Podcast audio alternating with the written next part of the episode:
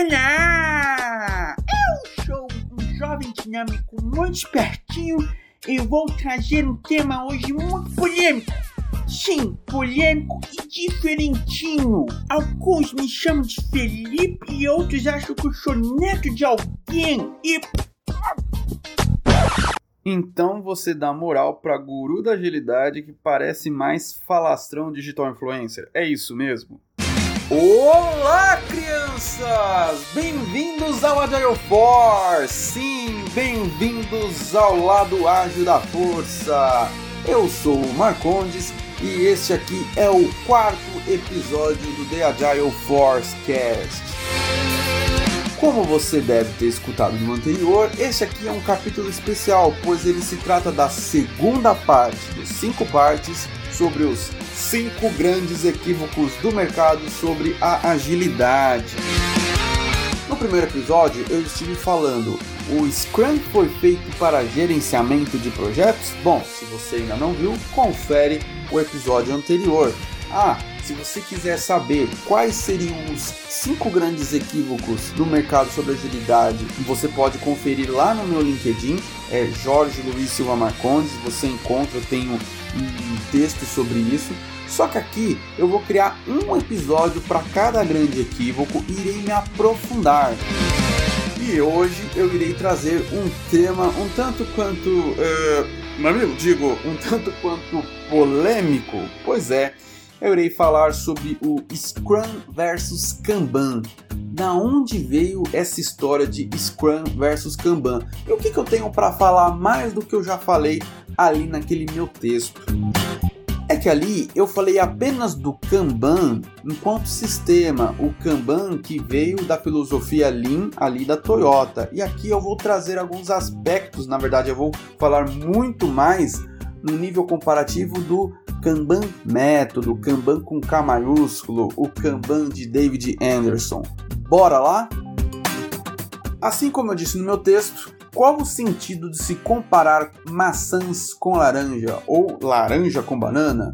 Talvez você prefira o velho confundir alho com bugalho? Pois é, qual o sentido da gente comparar um sistema com um framework? Algo que foi criado lá na década de 60 com algo que foi lançado lá na década de 90, ou até mesmo que surgiu 15 anos depois, após uma releitura de um sistema de praticamente 45 anos atrás. Pois é, então vamos falar sobre essa questão do Scrum versus Kanban. Então a primeira coisa que você precisa saber é que o Kanban, enquanto sistema, ele é originário lá da filosofia Lean, beleza? Lean da Toyota.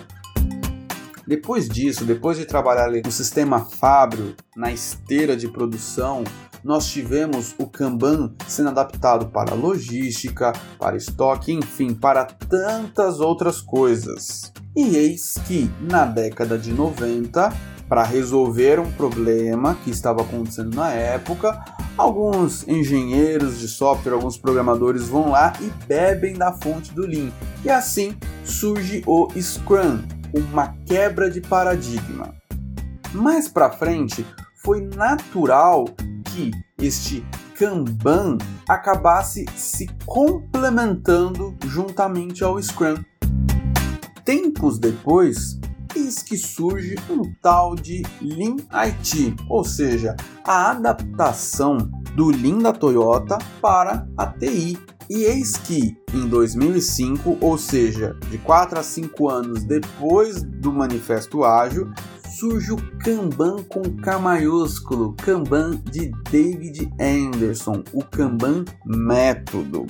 Tempos depois, nós vimos muitas vezes o Scrum sendo implementado com um Kanban board. Sim, muitas pessoas confundem e acham que o Kanban é o quadro, sendo que o Kanban, a palavra Kanban, o termo Kanban, significa nada mais nada menos que cartão, sinalização.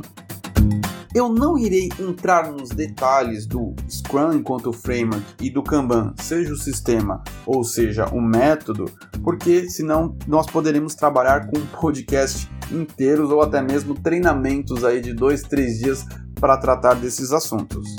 Mas vamos voltar aqui para o foco do comparativo, ou melhor, vamos voltar para um foco do trabalho complementar que um exerce sobre o outro. Então vamos lá. Principalmente aqui no Brasil, a gente começou a ouvir falar de um tal de Scrum Ban. Por que isso? Pois o Scrum começou a ser trabalhado com um artefato diferente, com o Kanban Board, para controle do fluxo das entregas. Embora muitas premissas que o próprio método traz para a gente não estavam sendo respeitadas, mas a nível de gestão visual, o Kanban Board estava servindo muito bem ao Scrum num controle não somente de fluxo de entrega, mas da preditividade, de se ter uma sinalização para saber o que estava sendo trabalhado, por quem estava sendo trabalhado, se haviam impeditivos ou não. E assim o termo Scrum Ban acaba sendo um tanto quanto difundido, principalmente aqui no Brasil. Após esse surgimento lá em 2005 do método Kanban, como já tínhamos muitas empresas trabalhando com o Scrum e com certeza elas não estavam atuando na melhor performance, atuando da melhor forma, algumas pessoas preferiram migrar para o Kanban e acabaram se adaptando melhor, pois o Kanban, de uma forma geral, não tem regras, papéis, cerimônias tão consolidadas assim como nós temos ali no Scrum. E por conta disso, começa-se o comparativo de dizer que um é melhor que o outro. Mas voltando para a linha do raciocínio de complementação, nós tínhamos sim empresas que estavam agora atuando com o Kanban, porém mantiveram ali uma pessoa com um papel de Kanban Master, vamos chamar aqui, mas era o Scrum Master, e tínhamos o PO com foco no produto, visão de um backlog de produto para garantir ali quais eram as entregas do time. Ou seja, nós podemos trabalhar o Scrum utilizando o Kanban enquanto, vamos chamar aqui de artefato, ou podemos ter os papéis e até mesmo algumas cerimônias trabalhando o método Kanban. Você vê que um consegue ser complementar ao outro, afinal de contas, eles bebem da mesma fonte, que é a fonte do Lean. Daí nós encontramos uma outra falácia pelo meio do caminho, que é o Kanban é a evolução do Scrum. Isso não surgiu tão somente porque o Kanban método foi criado depois do Scrum. Não. Caso você não saiba, o Scrum ele é um framework revolucionário, ele atua de forma revolucionária. Por que isso? Porque ele provoca uma quebra de paradigma. Foi isso que aconteceu lá na década de 90. Então, quando nós fazíamos uma gestão de projetos cascateada, por etapas e tudo mais, o Scrum vem esquecendo a hierarquia, trazendo foco do processo para uma pessoa, foco no produto para um outro papel e um time com foco no desenvolvimento. Desenvolvimento este de produto. E essa é uma das grandes dificuldades que as pessoas têm em implementar e trabalhar com o Scrum, porque ele acaba sendo revolucionário, principalmente em ambientes, vamos chamar aqui de tradicionais, estão em um outro paradigma de trabalho. Já o Kanban, ele atua de maneira evolucionária. E a evolução do Kanban é somente neste sentido, tá certo? Então, o Kanban método, ele faz com que você trabalhe com a evolução, sim, um Kaizen, uma melhoria contínua, mas ele trabalha de forma evolutiva. Vamos a um exemplo prático. Se eu pedir para você desenhar um quadro Kanban mínimo, o que, que você pensa? Minimamente você vai pensar em três colunas, ou até mesmo quatro. Você vai pensar ali no new, whip e done, ou to do, whip, done, ou new, to do, whip, done, certo? E com o tempo você vai evoluindo as suas etapas de desenvolvimento, quais são os status que o seu desenvolvimento passa. Novamente, não irei entrar nos detalhes do método Kanban ou até mesmo do sistema Kanban, mas quem atua com Kanban sabe muito bem que ele trabalha de forma evolutiva.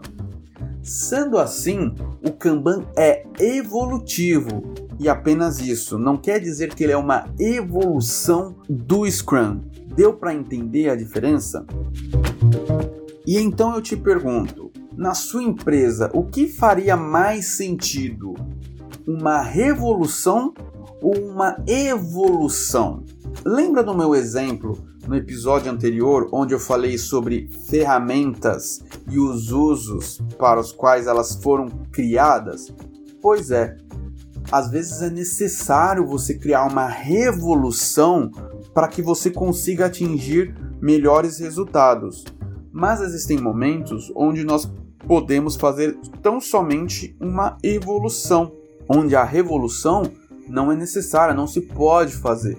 Não é à toa que dentro da filosofia Lean nós temos os três Ks, onde nós poderíamos dizer que o Kanban atua com Kaizen, ou seja, melhoria contínua.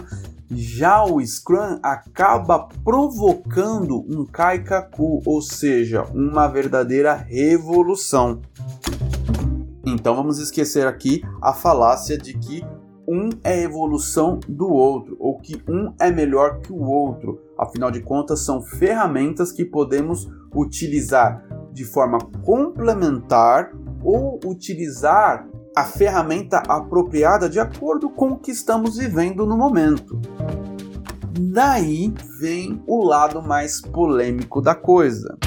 Lembra do tal complexo industrial ágil? Pois é, meus amigos.